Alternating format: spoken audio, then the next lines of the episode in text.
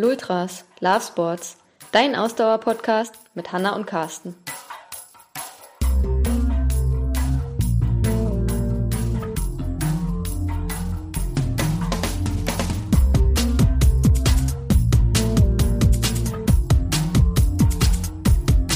Sport hat halt die besondere Problematik, dass er auf Gleichberechtigung aufgebaut zu sein. Also dass jeder die gleichen Voraussetzungen hat. Was ja schon erstmal die größte Lüge von allen ist.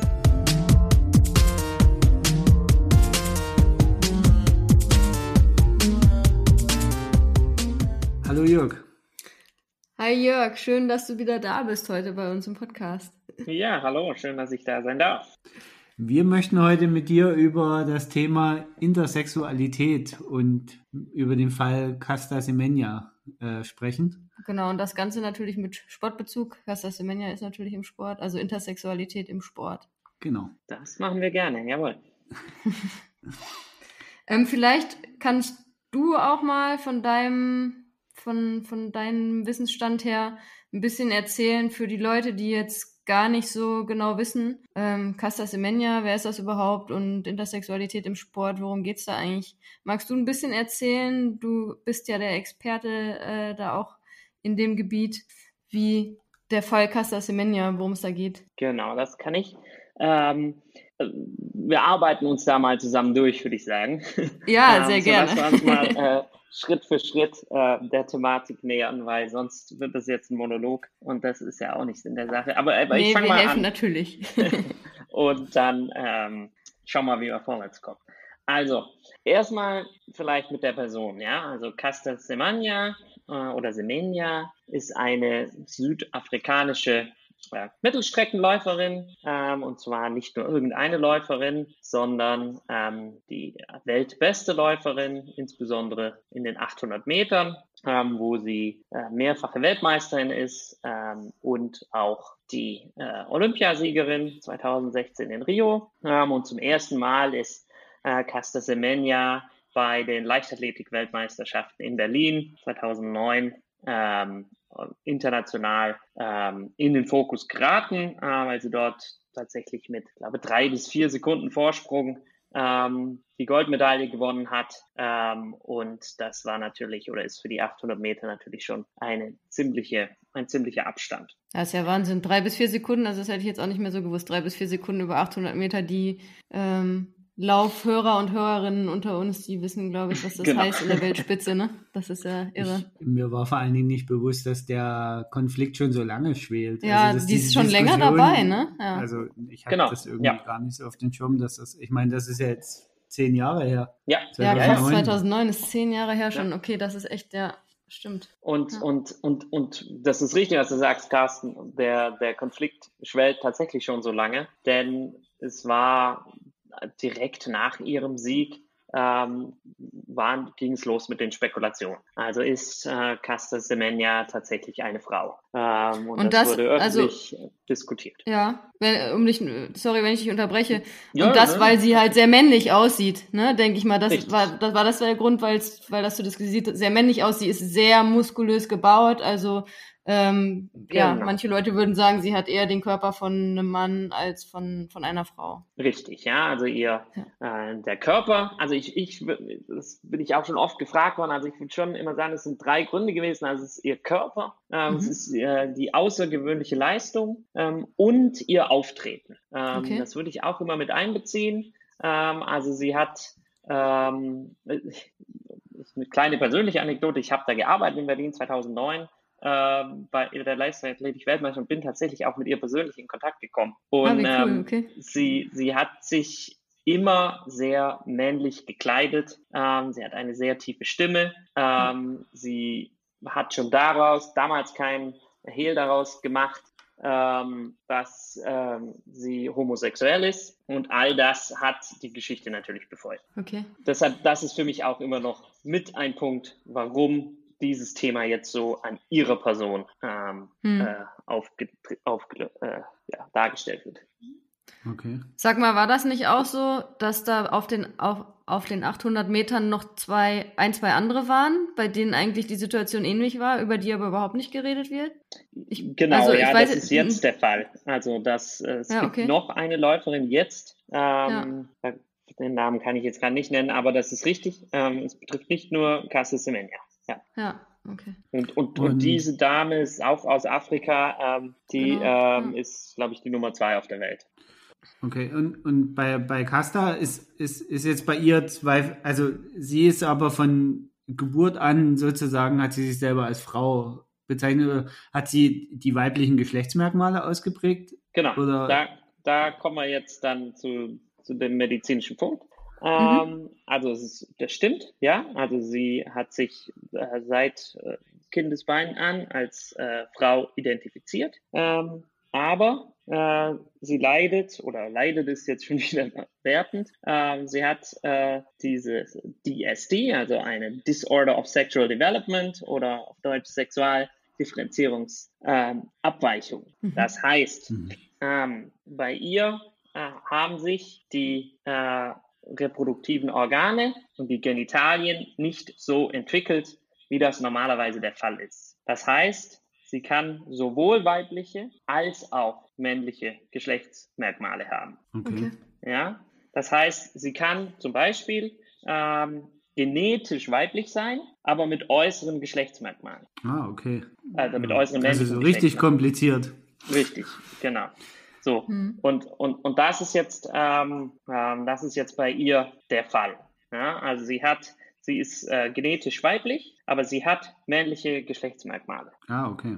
So, und um jetzt dann in die Biologie, tiefer in die Biologie einzusteigen, also wir wissen, dass die Hoden der Hauptort zur Testosteronproduktion sind. Äh, und wenn jetzt eine genetische Frau ähm, mit diesem geboren ist, dann hat sie eben einen hohen, höheren Testosteronwert. Ähm, und das ist die Problematik, um die es letztendlich bei Cluster Semenya jetzt geht. Okay. Weiß man bei ihr, was für einen Testosteronwert sie hat? Und wenn ja, wie ist der im Vergleich zu, sag ich mal, anderen weiblichen Athletinnen auf Mhm. ihrer äh, Distanz? Nee, ja, man Weiß weiß man es das? nicht. Nee. Nein, man weiß Mhm. es nicht. Ähm, aber es ist davon auszugehen, dass er sehr hoch ist im Vergleich zu Mhm. anderen weiblichen Athleten. Also normal bei der Frau ist es so, ich glaube, so um ein Nanomol pro Liter. Okay. Ähm, und sie muss jetzt ja, ähm, das ist ja die neue Regelung, unter 5 Nanomol pro Liter kommen. Ja. Das okay. heißt, ähm, das alleine ist, zeigt ja schon, dass sie auf jeden Fall über 5 hat. Hm. Ähm, und beim Mann sprechen wir so von, ich glaube, also ich glaub, das variiert stark zwischen 20 und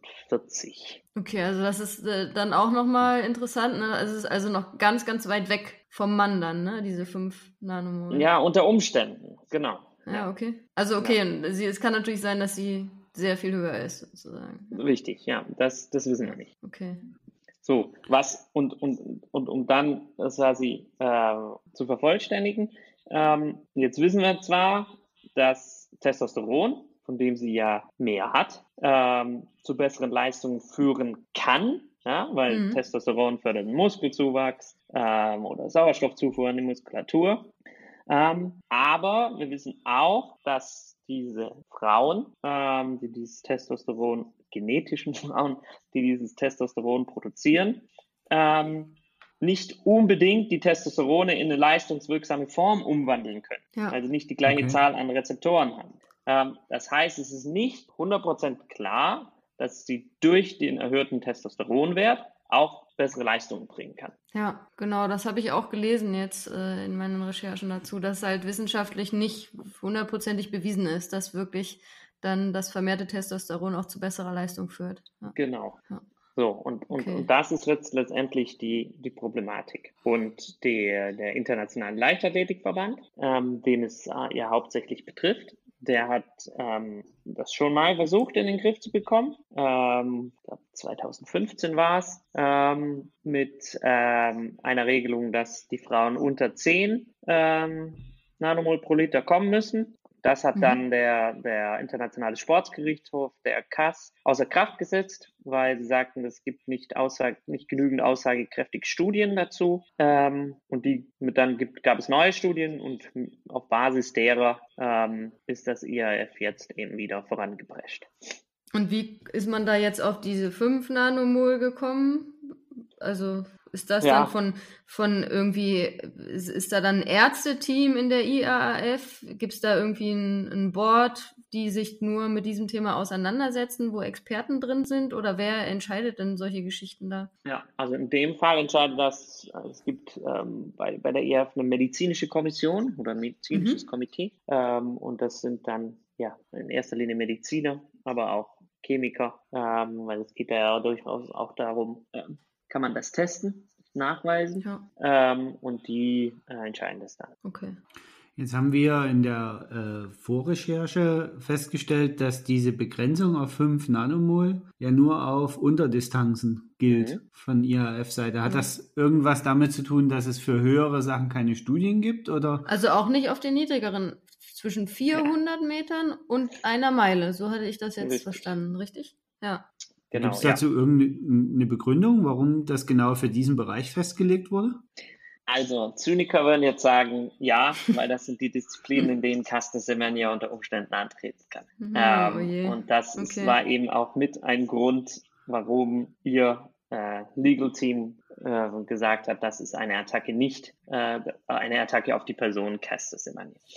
Ähm, es gibt tatsächlich für die ähm, Disziplin über einer Meile und auch für Disziplinen, wo es um Kraft geht, also wir mal äh, Speerwurf zum Beispiel. Ähm, äh, es gibt zu wenige äh, Athletinnen, Intersex-Athletinnen, ähm, um da du Studien durchführen zu können. Ähm, und deshalb okay. sind die wissenschaftlich nicht äh, haltbar gewesen. Und ähm, deshalb hat sich die ERF jetzt erstmal darauf beschränkt. Das ist die Begründung.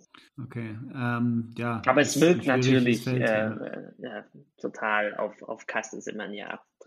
Ja, Ab- total. Also ist ja dann auch verständlich, dass, also finde ich, dass man dann, also, dass sie sich persönlich da auch. Das, das wäre jetzt meine nächste Frage an dich, äh, Jörg, gewesen. Was ist denn jetzt so dein, deine persönliche Meinung zu dem Kass-Urteil, so wie es jetzt im Raum steht? Denkst du, dass es vor ordentlichen Gerichten haltbar ist? So, oder sagst du, hm, da wäre ich mir nicht so sicher? Ja, ähm, also das ist, glaube ich, ganz schwer zu beantworten. Ähm, also auch, auch ich, ich tue mir da auch selber schwer, jetzt zu diesem konkreten Urteil ähm, eine Meinung zu bilden. Ähm, Hm. Aber eher, ich, ich würde eher sagen, es ist nicht haltbar ja, von einem ordentlichen Gericht, ähm, weil die wissenschaftlichen Untersuchungen, die auch wieder von unabhängigen Wissenschaftlern schon angefochten wurden, ähm, wahrscheinlich nicht wasserdicht sind. Und da Hm. fehlt mir jetzt so ein bisschen der natürliche Input, um das äh, für mich zu entscheiden. Ähm, aber das, was man so hört, äh, ist, ist, ist, ist glaube ich, nicht ganz so einfach. Hm.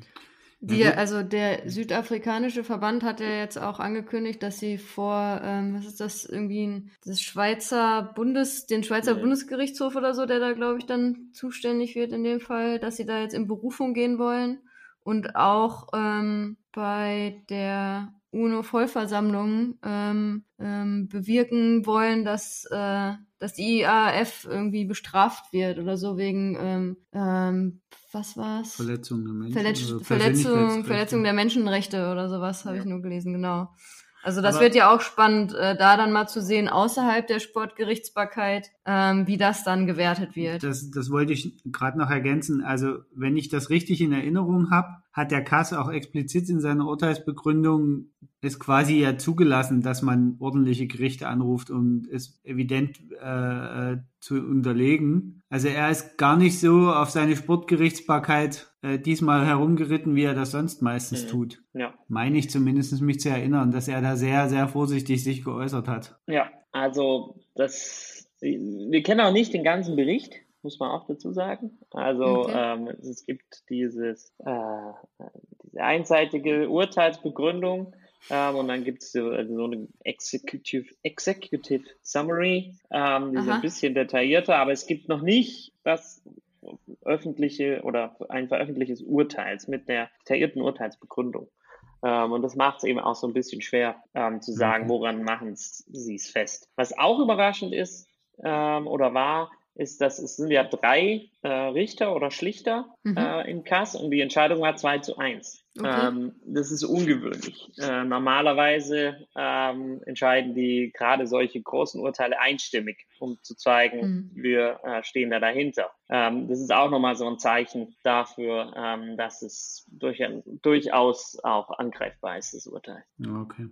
Und ähm, diese, die, der Fall, also das ist ja jetzt auf die Person selber bezogen, wo ja ähm, also wenn ich das Urteil richtig in Erinnerung habe, ist es ja so, der, der IAF hat eben diese Regelung festgelegt und äh, es bezieht sich aber schon quasi, dass die, die Casta Semenya hat ja gegen, gegen diese äh, Festlegung jetzt quasi geklagt. Und das ist jetzt der, der, das Kass-Urteil dazu sagt, ja, okay, wir akzeptieren, dass der IAF das so machen darf. Ja, so, so rum ist es richtig, genau. Was ist jetzt mit den anderen beiden? Du sagst es ja, es gibt im Moment noch mehr solche Fälle. Äh, steht denen jetzt derselbe Weg erst noch bevor oder gehst du davon aus, dass es jetzt einmal eine Grundsatzdurchfechtung durch alle Instanzen gibt und dann ist Ruhe? Ja, nee, also das, davon gehe ich schon aus, dass es das, äh, ich meine, die Regelung wird jetzt umgesetzt seit 8. Mhm. Mai ähm, und der müssen sich alle unterziehen. Also Natürlich ähm, können die anderen jetzt auch noch klagen, theoretisch. Ähm, aber ähm, ich, das, ich würde das schon eher als Grundsatzurteil jetzt deuten, ähm, als dass es da, die Tür wurde eigentlich nicht aufgemacht durch den Kass, dass die anderen jetzt auch kommen können. Okay. okay. Aber wichtig auch nochmal für unsere Hörer und Hörerinnen, wir reden ja jetzt nur von der IAAF, ne? Also alles, was den mhm. Leichtathletikverband betrifft. Weißt du, wie das in anderen Sportverbänden ist? Gibt es in anderen Sportverbänden da auch schon vergleichbare Regelungen oder ist das noch ein Thema, was äh, in anderen Sportarten vielleicht noch gar nicht aufgekommen ist? Ja, ähm, also es ist wirklich jetzt vordergründig in der IAF. Geschichte. Ja, okay. ähm, ich weiß, dass das IOC auch daran arbeitet, ähm, da eher so allgemeingültige Regularien zu entwickeln. Ähm, da ist aber noch nichts veröffentlicht. Ähm, aber es würde mich sehr überraschen, wenn die ja jetzt anders ähm, empfehlen oder entscheiden würden als, als, als der IAF. Mhm. Aber du, du sprichst was ganz Wichtiges an. Ähm, und das ja. ist ähm, dieser Punkt, ähm, wo soll das hingehen? Ja, also ja. natürlich wird es in anderen Sportarten auch kommen. Ähm, und äh, es ist halt die Frage, ob, ob es möglich ist, wenn es, so wie es jetzt die, die Sportverbände wollen, wenn, wenn es akzeptiert wird oder akzeptiert werden soll, dass wir eine Kategorie für Männer und eine für Frauen haben, kann diese Kategorisierung dann so zufriedenstellend äh, gemacht werden, dass für, oder so gemacht werden, dass sie für alle zufriedenstellend ist. Ja. Und das ist eigentlich so die Frage, die so ein bisschen über allem schwebt. Ja. Und ähm, ist es dann deiner Meinung nach denkbar, dass die Lösung, die jetzt gefunden wird, dann auch, ich sag mal, hoffentlich, oder na, hoffentlich ist der falsche Begriff, aber dass dann vielleicht 90 Prozent aller Fälle damit abgedeckt sind? Weil ich, so wie wir jetzt in das Gespräch eingestiegen sind, haben wir ja auch gehört, das ist eine sehr spezielle Form der Intersexualität bei ihr, also dass sie eigentlich weiblich, genetisch weiblich ist aber männliche Geschlechtsmerkmale hat. Da gibt es ja wahrscheinlich noch ganz viele andere Formen und Mischformen und äh, Geschlechtsumwandlungen und was alles noch dazukommt. Ja. Äh, wo ja, ist dann ja, jeder Fall für sich neu zu, zu, zu äh, untersuchen? Ja, das, das wird die Schwierigkeit sein für, für Sportorganisationen. Und auch das war eine Begründung von äh, dem Rechtsteam von, von Casta Semania, die sagen, es gibt so viele genetische Unterschiede ähm, hm. oder ähm, ja, genetische ja, Unterschiede, durch die unter Umständen ein Wettbewerbsvorteil entstehen kann oder entsteht. Mhm. Ähm, und die werden alle ähm, akzeptiert. Aber dieser, ähm, an diesem, ähm, die, da wird sie jetzt dazu gezwungen, ähm, äh, Medikamente zu nehmen, um in Anführungszeichen Gleichberechtigkeit Gleichberechtigung äh, ja. zu, zu, herzustellen. Du, du, hast da gerade eine, eine, sehr interessante Formulierung genommen, nämlich sie wird dazu gezwungen, Medikamente zu nehmen. Wir haben äh, in, in, der Vorrecherche äh, den Herrn Montgomery mhm. gefunden mit einer Äußerung, der als, als mittlerweile äh, Verantwortlicher im Weltärztebund, nicht mehr vom Marburger Bund, sondern der ist mittlerweile beim Weltärztebund ja. in, in Position, dass er gesagt hat, ähm, er ist total dagegen, dass ähm, Sportlerinnen mit Medikamenten ähm, also dass, dass sie Medika zu Medikamenten gezwungen werden, um überhaupt sportlich an sportlichen Wettkämpfen teilnehmen zu können. Und dass er allen seinen, äh, äh, also allen Ärzten quasi empfiehlt, dass sie das nicht, nicht, dass sie das nicht äh, umsetzen. Genau, dass genau. sie sich dagegen hat, wehren sollen. Und er hat den Vergleich, äh, den als Vergleich genommen, dass er gesagt hat, ein Basketballspieler, der 2,25 Meter groß ist, wird auch nicht dazu gezwungen, dass er ähm, operiert werden muss, dass er dann kleiner gemacht wird, sozusagen. Ne? Also genau das, was du, Jörg, ja auch angesprochen hast.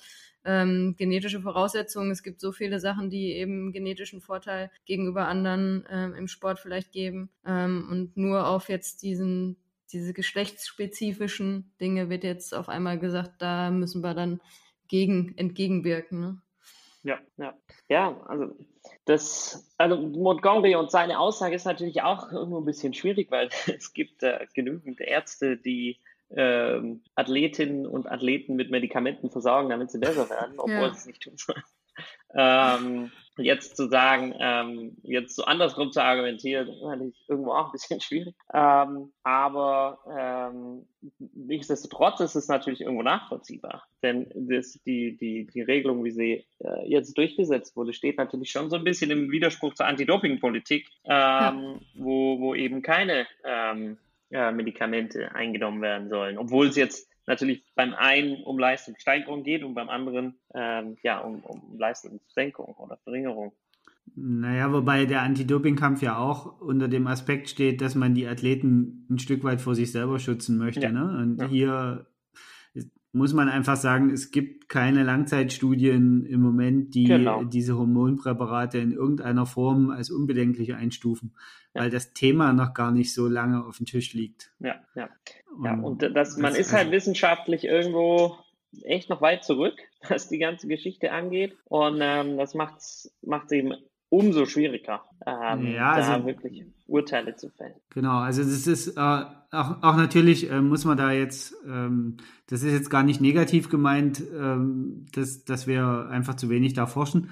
Die, die Evidenzbasis ist da auch extrem gering. Also ja. das betrifft nur einen ganz kleinen Teil der Bevölkerung. Ja, und die und, war bisher halt auch, auch gesellschaftlich überhaupt nicht ne, Teil, genau. sage ich mal, ne, also, der, der Gesellschaft. Das ist jetzt ja, jetzt ist es ja so, nicht nur im Sport, sondern generell, auch zumindest bei uns in Deutschland in der Gesellschaft, dass ja dieses Thema irgendwie ja, okay, männlich-weiblich Angabe äh, reicht nicht, ne, sondern jetzt mit diesem divers oder wie es jetzt genannt wurde, mhm. ähm, ist es ja jetzt erstmal irgendwie so in der allgemeinen Gesellschaft angekommen, dass es irgendwie ein Thema ist. Das, das war genau, ja in der Vergangenheit. Also männlich-weiblich so. vielleicht noch was anderes gibt. Ja. Genau. Und ich ja. meine, auch bei allem, ähm, wo wir jetzt drüber diskutiert haben, wir haben das jetzt ja auch irgendwie so von der äh, Herangehensweise diskutiert. Ja, ist es jetzt ein Vorteil? Ist es kein Vorteil? Wie kann man das irgendwie beurteilen?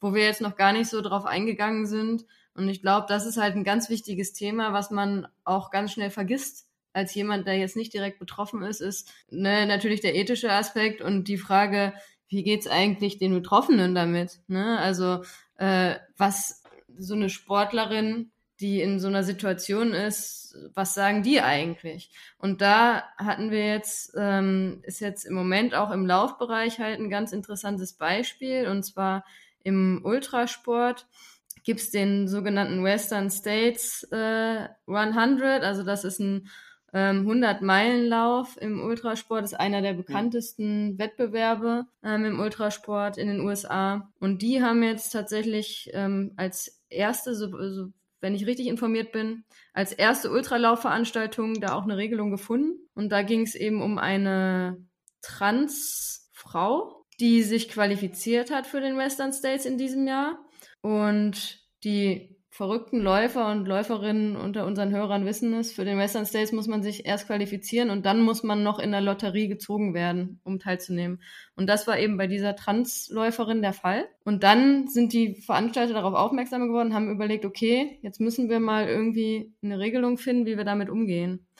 Und die mhm. haben jetzt die Regelung festgelegt, dass sie ganz normal starten kann beim Western States, dass sie auch selbst quasi ihrem Geschlecht, dem sie sich einordnet, ähm, starten darf. Also sie kann quasi selbst wählen, bin ich Mann, bin ich Frau jetzt in der Kategorie beim Laufen, kann auch bei den Frauen teilnehmen. Und alles ist ganz normal, nur wenn sie unter die Top 10 der Frauen kommt oder ihre Altersklasse gewinnt, dann tritt der Fall ein, dass sie quasi nachweisen muss, dass sie mindestens ein Jahr eine Hormontherapie gemacht hat, wo eben auch ihr Testosteronlevel gesenkt wird, dass sie dann wirklich da auch in die Wertung reinkommen darf.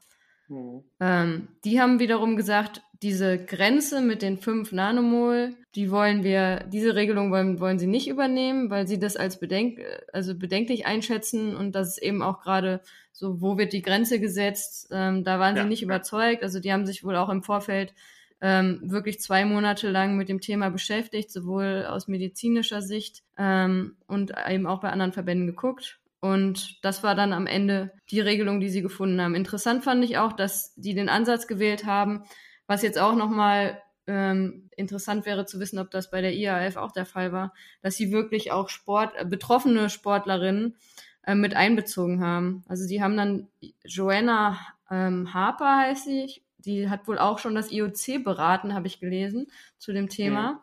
Das ist eine Ultraläuferin, die auch eine Transfrau ist und die Ärztin ist und ihr haben sie dann wohl ihr Konzept für die Regelung vorgelegt, dann bevor sie es ähm, offiziell gemacht haben und verabschiedet haben. Und die hat wohl auch aus ihrer Sicht dann zugestimmt, also auch eben als eine Betroffene so ein bisschen. Jetzt habe ich lange geredet, lange Rede, kurzer Sinn. Also was ich eigentlich sagen wollte, ne, ähm, wichtig ist es, glaube ich, auch eben, dass man die Betroffenen einbezieht.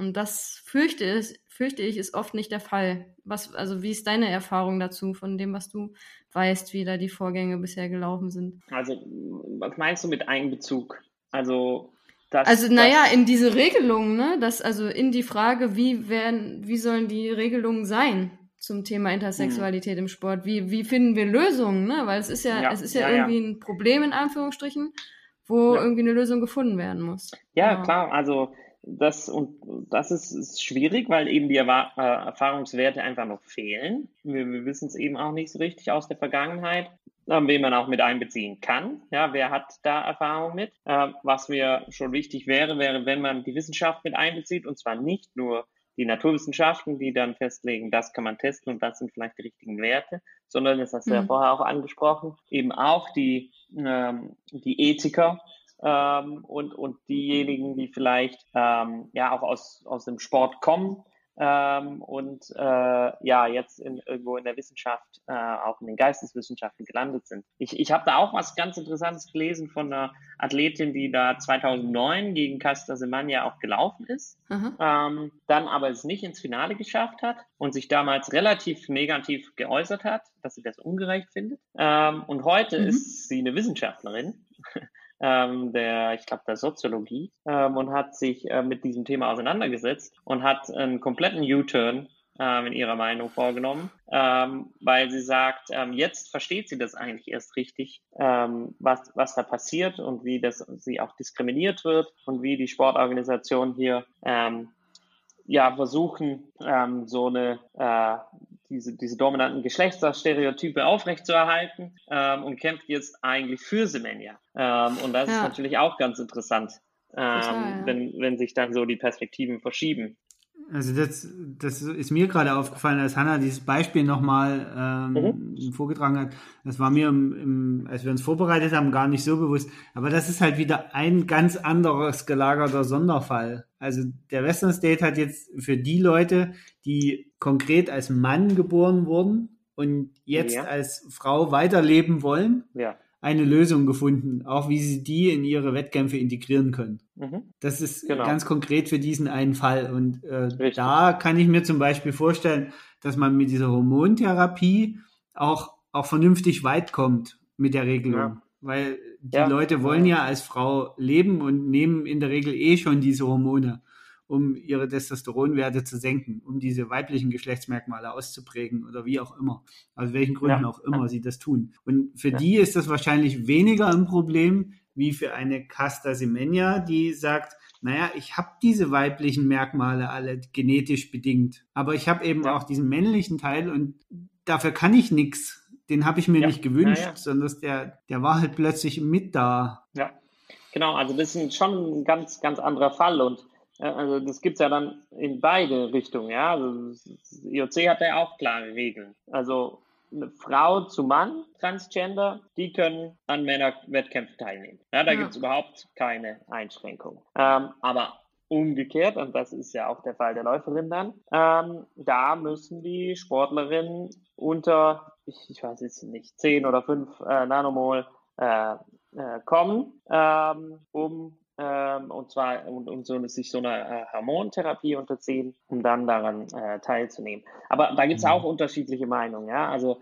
manche sagen auch, auch wenn sie sich diese Hormontherapie unterziehen und unter diesen Wert kommen, dann haben sie immer noch Langzeitvorteile, ja, weil sie ein größeres Herz- und Lungenvolumen haben, ähm, weil sie ja. äh, eine höhere Knochendichte haben, äh, weil sie äh, mehr Muskeln hatten, als sie noch als Mann lebten. Ähm, und, und deshalb da auch wieder die Grenze zu ziehen, ist halt auch wirklich ganz, ganz schwer. Naja, jetzt hapert es aber noch an einer anderen Stelle. Es gibt generell im Sport noch relativ wenig Forschung zu frauenspezifischen Entwicklungen, ja. was, was Kraft und äh, Muskelwachstum und ähnliches angeht. Ja.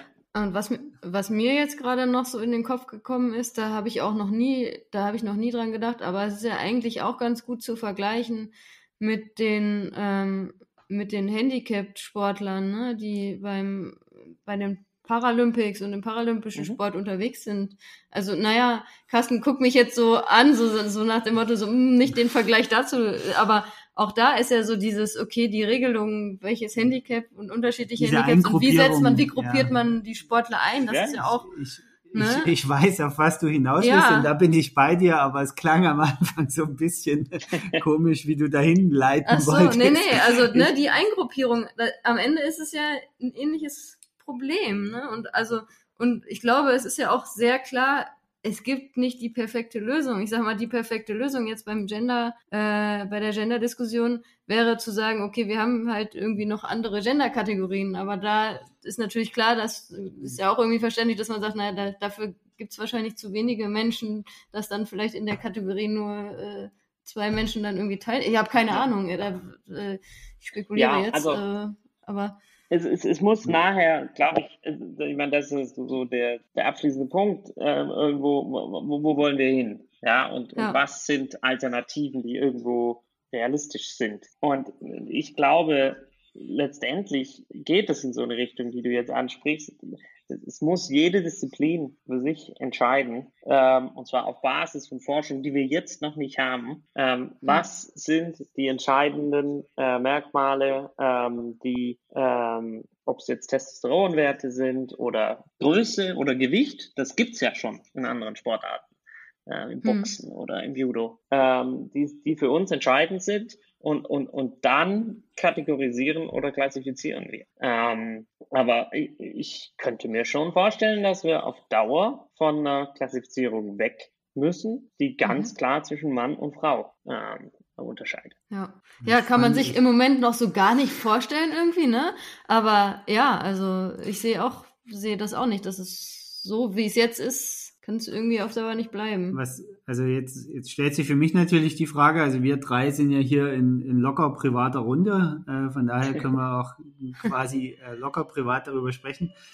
Ähm, die Kollegen vom IAF oder die, die äh, Verantwortlichen dort, die haben jetzt zehn Jahre gerungen, um sich irgendwie auf eine brauchbare Lösung, die für sie erstmal funktioniert, äh, einzuschießen. Das ist jetzt nur ein Verband. Wenn ich mir überlege, dass dann noch alle Verbände irgendwie eine gemeinschaftliche Lösung auf IOC-Basis finden müssen, dann mag ich gar nicht dran denken, wie lange das noch dauert. Ja. Äh, oder braucht es da einfach von außen viel mehr gesellschaftlichen Druck, damit, damit da ja, auch, auch das Geld in die Hand genommen wird, um ordentlich geforscht zu werden? Hm. Ja, beides. Also ich, ich denke, das ist, wird sicherlich noch sehr lange dauern, ähm, weil die, die Sportorganisation, denen fehlt der innere Antrieb, sag ich mal, ähm, da, da wirklich schnell zu Lösungen zu kommen. Ähm, und, und deshalb braucht es noch mehr Druck von außen, auf jeden Fall. Ja. Ähm, und ähm, der, der wird jetzt größer werden, und ist es ja auch schon, ähm, durch den Fall Semania, äh, mit Sicherheit. Ähm, und, ähm, und aber, aber wirklich in absehbarer Zeit sehe ich da auch keine großartigen Veränderungen. Also wenn, wenn schon wirklich so eine Sportlerin, die so erfolgreich ist, ähm, da so dran gearbeitet wird, dass an, an, an dem derzeitigen Status quo festgehalten wird, dann äh, wird es schwierig, dass irgendwo an anderen äh, Sportlern später das irgendwo anders äh, gehandhabt wird. Ja, da sind also, wir wieder bei dem allgemeinen Problem, wie Organisationen aufgebaut sind. Ja, wobei, also ich vergleiche ja immer gerne den Sport mit der Gesellschaft und also ja, wir sind jetzt in Deutschland so weit, dass irgendwie bei gewissen Angaben, dass es halt eine dritte Kategorie gibt, neben männlich, weiblich, aber trotzdem ist es immer noch so, die, da bin ich wieder bei den Betroffenen, ne? Die Menschen, die das betrifft, die haben in unserer Gesellschaft noch gar keine Stimme. Die werden gar nicht gehört, ne? Und ich glaube, solange das nicht der Fall ist, wird es auch in so einem Bereich wie im Sportbereich, ähm, ist der Druck noch nicht so groß. Aber wenn wir mal als Gesell Gesellschaft da sind, dass diese Menschen auch wirklich gehört werden also, in der Gesellschaft, dann sind wir, glaube ich, an dem Punkt, wo dann eben auch entsprechend was passiert. Also nur, nur um das nochmal äh, zu bestätigen, eigentlich, was du gerade gesagt hast. Es gab vor kurzem eine Anfrage, ich weiß nicht mehr von wem, an die Bundesregierung, wie viele Leute sich jetzt schon haben divers eintragen ja. lassen. Mhm. Also erstens mal gibt es dafür keine eindeutigen Statistiken, weil die äh, entsprechenden Meldeämter noch gar nicht alle komplett dafür ausgelegt sind, dass sie die Daten statistisch melden können. Mhm.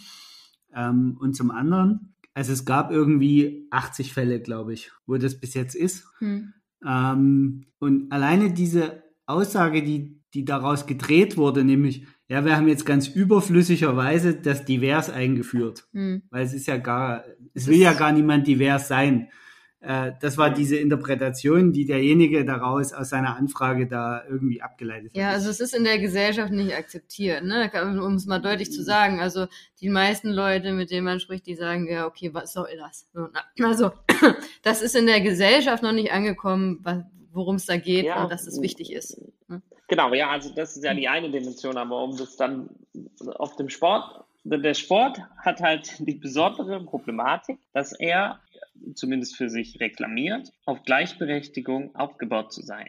Ja, also dass jeder die gleichen Voraussetzungen hat. Was ja schon erstmal die größte Lüge von allen ist. Ähm, aber e-, egal, ob das jetzt genetisch ist oder finanziell oder äh, ja. sonst was. Ähm, aber darauf baut er halt auf, ne? dass am Start alle gleich stehen und alle haben die gleichen Chancen und rennen los. Und dann sehen wir, wer der Beste. Und deshalb macht es das natürlich den Sport ähm, ja, sagen wir, als ein besonderes Feld von dieser Diskussion, finde ich. Ja, und der kann da, und das hat er wahrscheinlich verpasst, äh, also zumindest in der IAF-Diskussion, nicht bei dem Ultra-Running-Beispiel, äh, ähm, mhm. da jetzt wirklich auch selbst eine Benchmark zu setzen und vielleicht auch als Vorbild voranzugehen. Ne? Für, für ja. so eine Integration.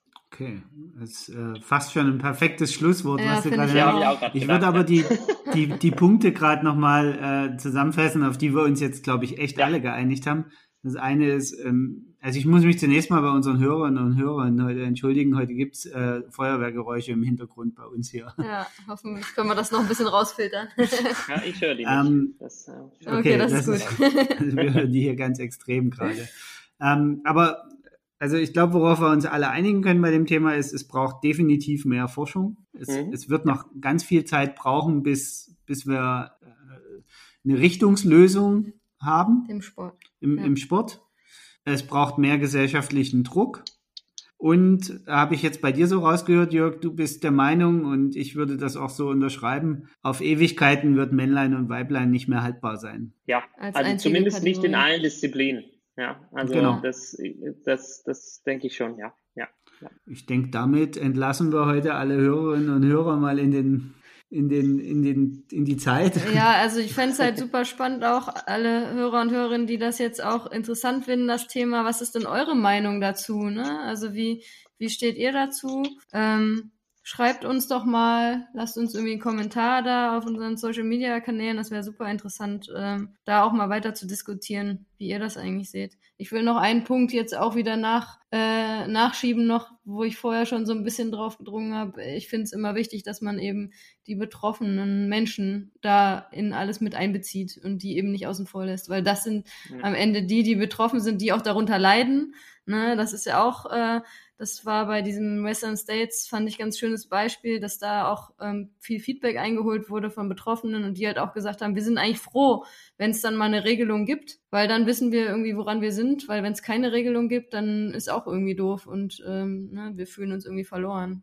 Also das ist für mich irgendwie auch so dann, ja, am Ende aus ethischer Sicht irgendwie total wichtig, ja. für mich persönlich. Ja, und da will ja. ich auch nochmal eine Lanze brechen für Casta Semenya, die ich finde, da eine unglaublich gute Figur abgibt ähm, mhm. in, in dieser ganzen Phase und, und, all dem, was hier passiert, wie auch über ihren Körper in der Öffentlichkeit diskutiert wird. Ähm, ja. Das ähm, finde ich schon sehr, sehr beeindruckend ähm, da so die Kontenance zu äh, bewahren. Ähm, das hat mich mit in dieser Diskussion in den letzten Wochen auch äh, mit am meisten beeindruckt, muss ich sagen. Gut. Mit dem Statement sagen wir Danke, Jörg, für deine Zeit. Spannende Diskussion Gerne. wieder.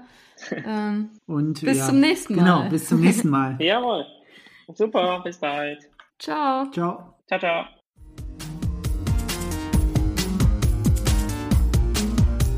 Das war die heutige Folge von Lultras Love Sports, der Ausdauer-Podcast mit Hanna und Carsten. Wenn es dir gefallen hat, würden wir uns über eine 5-Sterne-Bewertung bei iTunes freuen. Kommentieren und mitdiskutieren kannst du auf unserer Webseite www.ausdauer-coaches.de oder schau einfach in unserer Lultras Facebook-Gruppe vorbei.